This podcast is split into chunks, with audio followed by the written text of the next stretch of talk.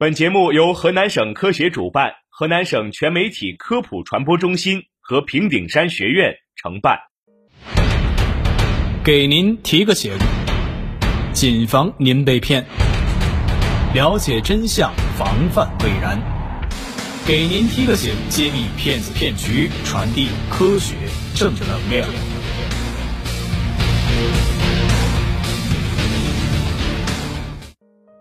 我是主持人仲志威，我是韩明。小仲啊，你听过智能门锁吗？我当然听过。近年来，智能门锁以其安全性、便捷性，可是逐渐进入大众的眼球啊。但是啊，你说这些智能门锁真的能锁住安全吗？这可不好说呀。在前不久，中国消费者协会对二十余款智能门锁进行检测，结果没有一款完全合格。在济南。记者对目前济南市面上的智能门锁调查之后，发现了斯凯仕、陆克等多款检测不合格的智能门锁依然在销售，并且价格高昂。此外，智能门锁的安全性在消费者眼中也是备受质疑。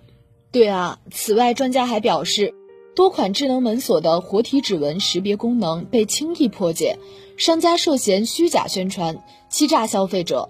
另外，智能门锁在故障状态下核心功能受限，安全性还有待进一步增强。对呀，智能门锁呀，不但样式繁多，而且活体指纹识别价格还特别高昂。在八月十四号，记者来到山大路的一家智能门锁专卖店，据商家介绍，目前店里的智能门锁大多是四合一体的，密码、门卡、指纹、钥匙都可以用。也就是价格在八百到三千多元不等。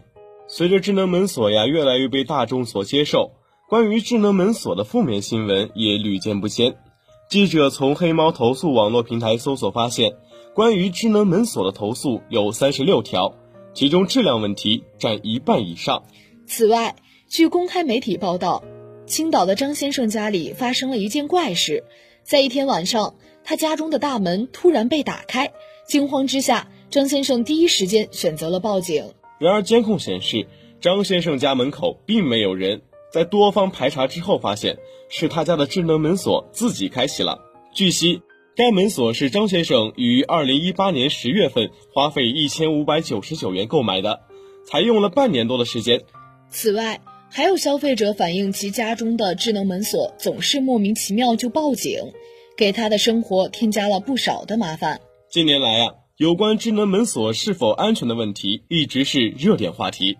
二零一八年底，国家市场监管总局对四十款智能门锁做了风险监测，百分之二十五的样品指纹识别功能存在安全风险。今年五月，中国消费者协会对二十九款主流智能门锁展开了比较实验，结果显示，百分之四十八点三的样品密码开启存在安全风险。百分之五十的样品指纹识别开启存在安全风险，百分之八十五的样品信息识别卡开启存在安全风险。对此，北京市消费者协会副秘书长罗刚表示，智能锁商家宣传自己的指纹解锁技术时，多半会强调活体生物纹解锁技术，并且他们还会宣称这种技术是能够防止假指纹开锁的。但经过测试，样品智能锁中多款产品都可以被轻易破解。这与商家宣传时的说法不符，涉嫌虚假宣传，欺骗消费者。此前，央视曾报道了有关京津冀三地消协对于智能门锁的比较实验，而这其中呢，就有智能门锁非正常电路试验。据监测人员介绍，这种试验呢，是为了监测在异常工作状态下，智能门锁是否还能保有核心功能，即开锁、上锁。但实验结果不尽如人意。有多款主流智能锁在异常工作状态下都出现了上锁或是开锁异常。